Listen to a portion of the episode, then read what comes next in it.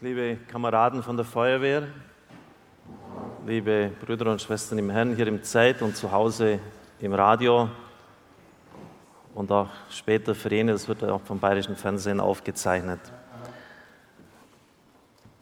Ich durfte im letzten Jahr einige Zeit in Israel sein und habe sehr viel gelernt, weil ich allein unterwegs war. Und es wurde mir erneut klar, dass das Judentum und sicher auch der Islam in wesentlichen Teilen eine Gesetzesreligion ist. Im orthodoxen Judentum ist es bis heute üblich, dass die Jungen schon auf sehr jugendlichem Alter die ersten fünf Bücher der Heiligen Schrift auswendig zu lernen haben. Und da machen sie dann regelrechte Wettbewerbe, wer am schnellsten bestimmte Kapitel aufsagen kann. Das ist ziemlich viel und sehr anstrengend. Aber es geht ihnen offensichtlich um einen großen Eifer für Gott und sein Gesetz. Zur Zeit Jesu war das nicht anders. Ein wirklicher Schriftgelehrter hat große Teile des Alten Testamentes auswendig gewusst. Von daher erstaunt uns dann die Frage, vielleicht ein bisschen weniger, aber trotzdem ist sie irgendwie befremdlich, als einmal ein Pharisäer zu Jesus kommt und sagt, welches Gesetz ist denn jetzt das Wichtigste? Worauf kommt es wirklich an? Da denken wir doch, und da gibt es ja die zwei Dekalogtafeln, was soll das? Auf der einen Tafel die ersten drei Gebote in Bezug auf Gott und dann die nächsten, die das Zusammenleben der Menschen ordnen. Warum stellt er diese Frage? Ist doch klar, zumal das Judentum das Fest Shavuot hat, auch ein Hochfest bei ihnen, an dem gefeiert wird, dass Gott diese zehn Gebote der Menschheit dem Judentum und damit auch uns übergeben hat. Nun, das hängt damit zusammen, dass man in einem gut gemeinten Eifer noch viele zusätzliche Gebote gemacht hat. Die Schriftgelehrten nennen es einen Zaun des Gesetzes, um möglichst gut das Gesetz beobachten zu können. Zum Beispiel ist ja bekannt, dass Jesus einmal durch die Felder ging und Ehren gerauft hat mit seinen Aposteln und er dann von den Pharisäern angegangen wird. Das ist am Sabbat nicht erlaubt. Sie haben es tatsächlich fertiggebracht, 39 Verbote allein für den Sabbat aufzustellen, was man nicht tun darf. Insgesamt waren es 612. Für einen Normalverbraucher war damit das Ende der Fahnenstange erreicht. Er konnte das gar nicht alles wissen, was da erlaubt und verboten ist. Und so haben sich die Leute in diesem Paragraphendschungel verlaufen. Und das, was ursprünglich mal ganz gut gemeint war, einen Zaun aufzubauen, das ist zu einer Mauer geworden und hat das eigentlich immer mehr verdeckt.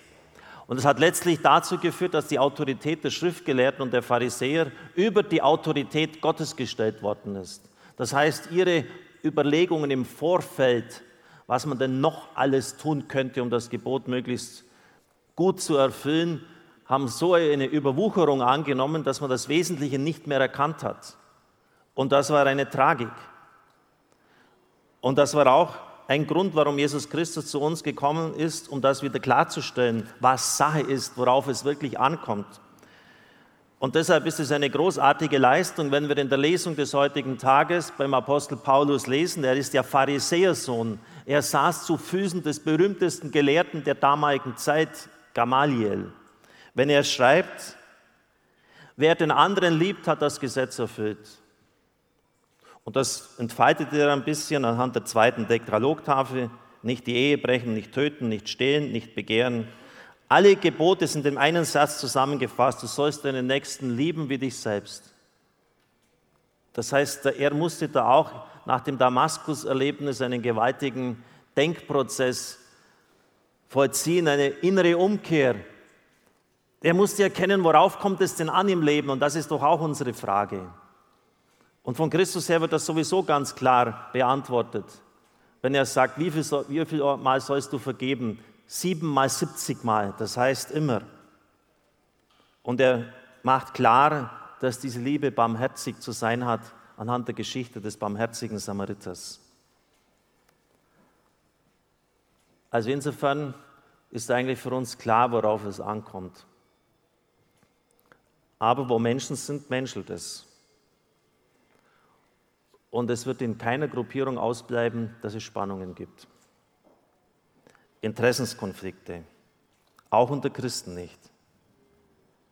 Und wir würden eigentlich erwarten, dass das Liebesgebot, das für den Einzelnen gilt, einfach linear verlängert wird für die Gemeinschaft. Auch die Gemeinschaft muss immer und jederzeit bereit sein zu vergeben, auf jeden Einzelnen Rücksicht nehmen und das Liebesgebot konsequent leben.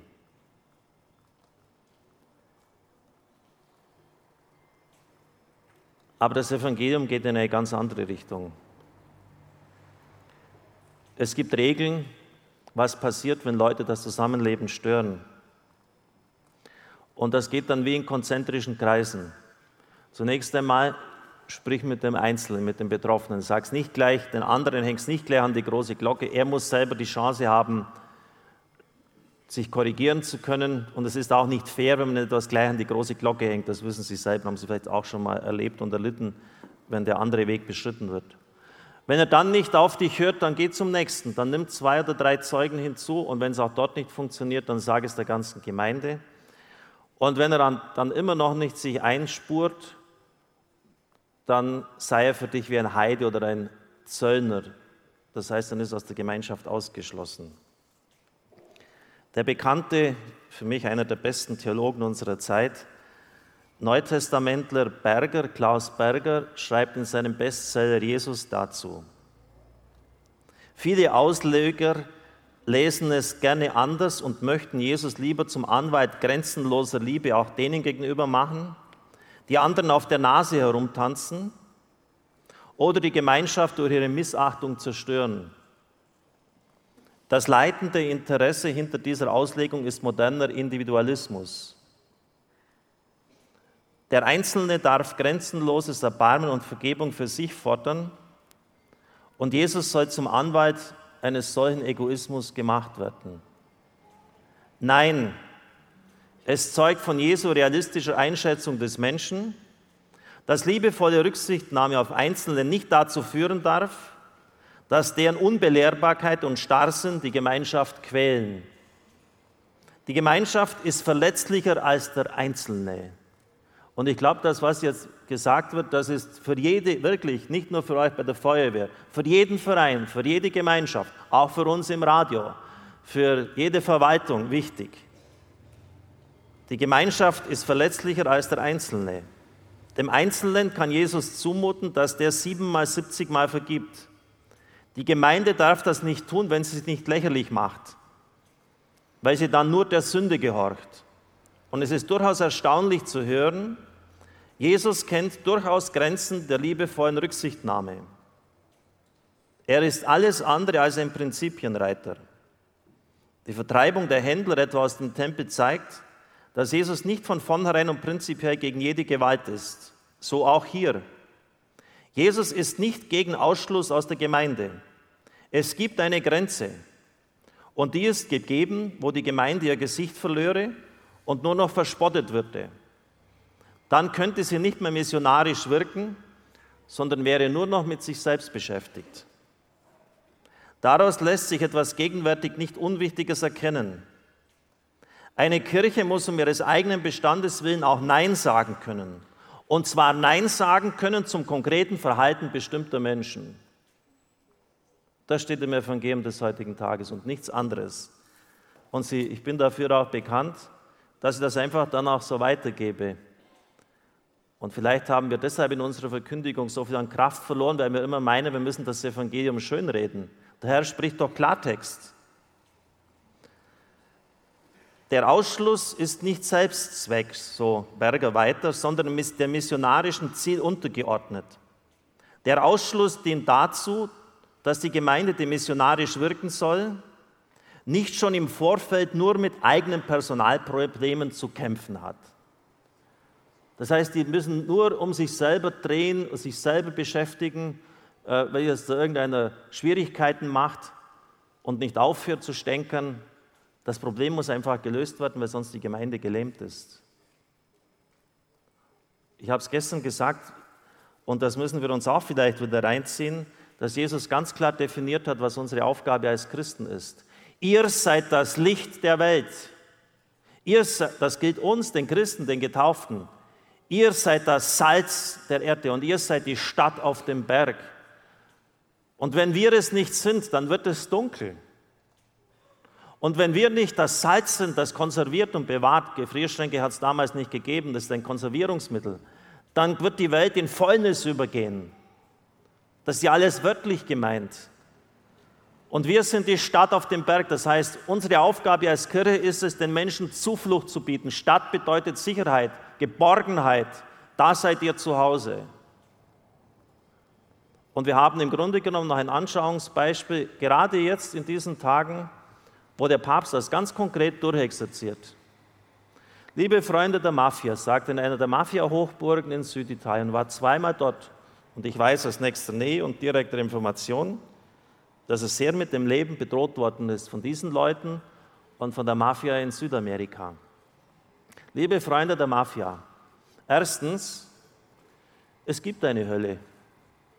Das ist keine Erfindung von Jesus oder von uns, das hat Gott uns so geoffenbart. Es gibt eine Hölle. Und ihr seid auf dem besten Weg dazu, dahin zu kommen. Noch ist es Zeit umzukehren. Kehrt um.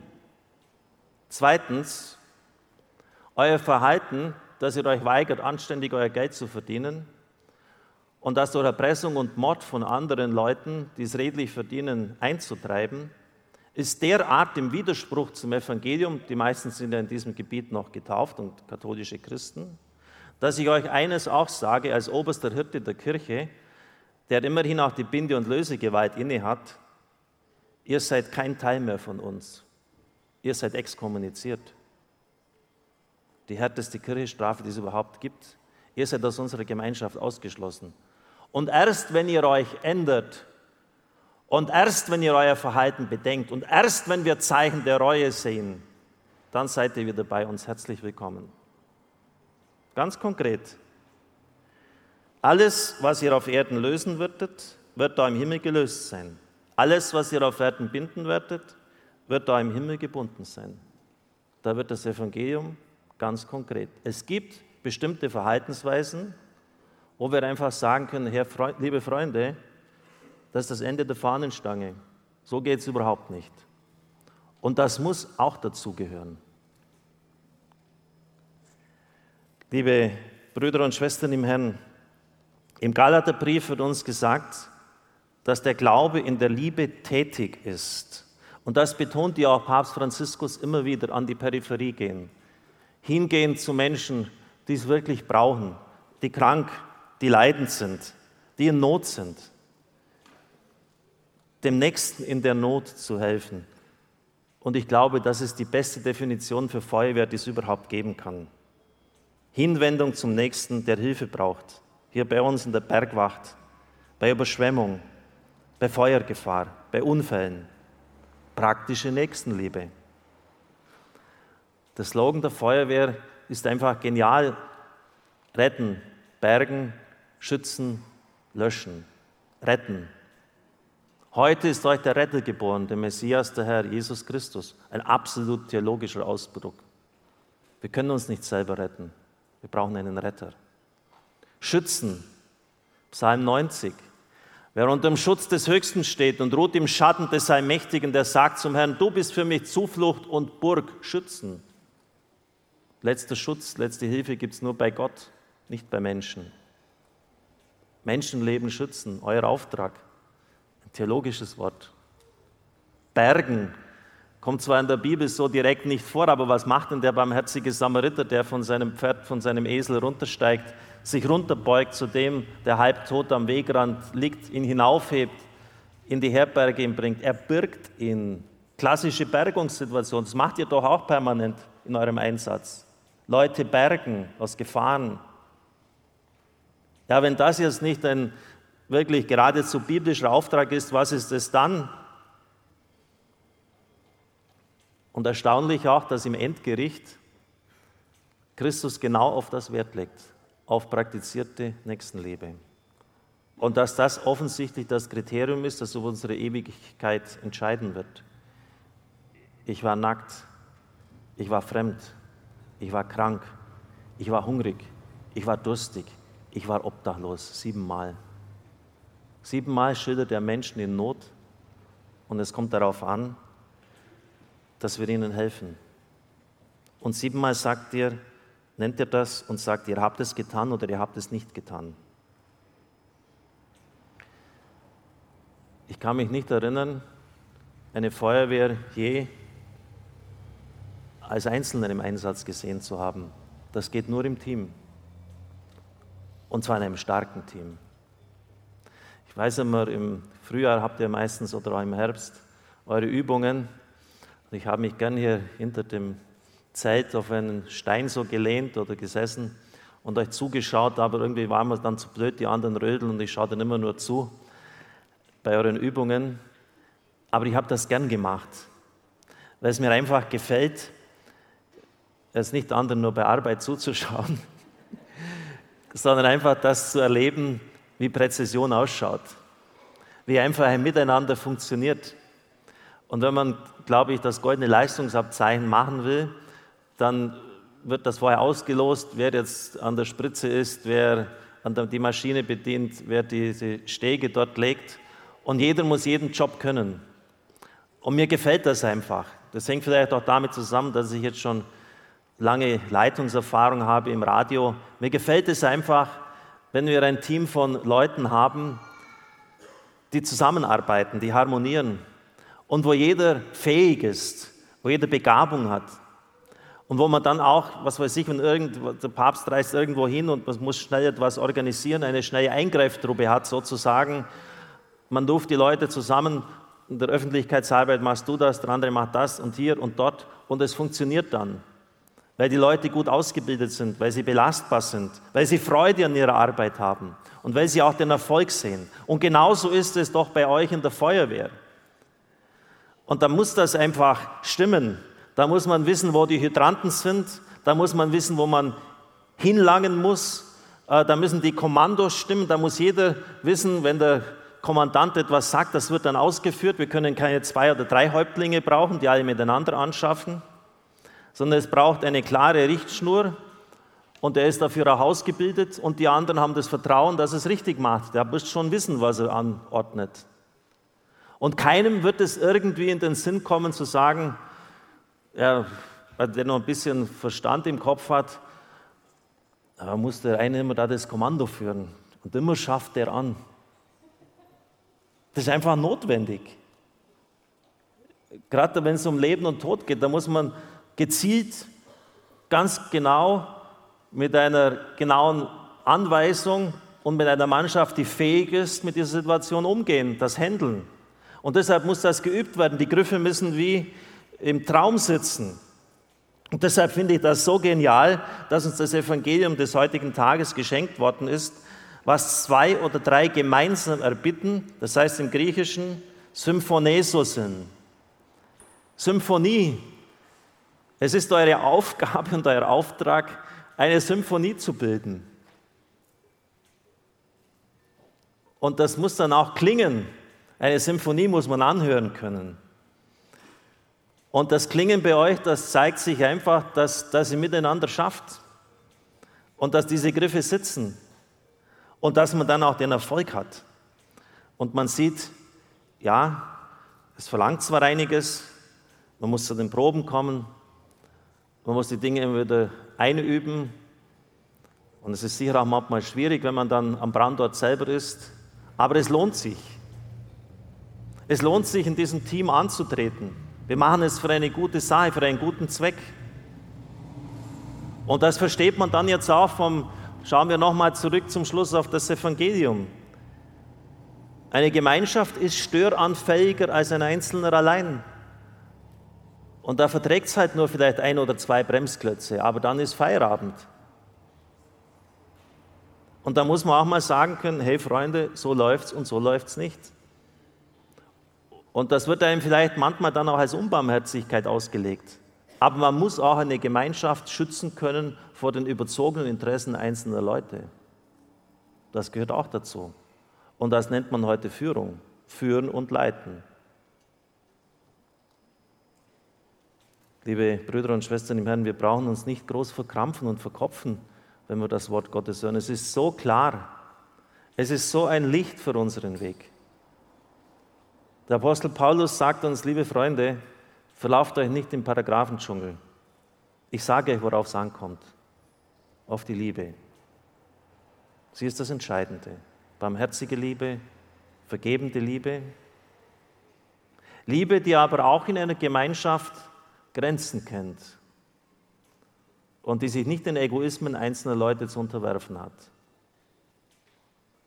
Und diese Liebe ist im letzten immer eine Symphonie, wenn es funktioniert, wo alle gemeinsam an einem Strang ziehen, ein gemeinsames Ziel haben. Und dazu braucht es eine klare Kommandostruktur. Dazu muss jeder genau seine Job Description haben. Das heißt, er muss genau wissen, was an welchem Platz, wann, wo und wie zu tun hat.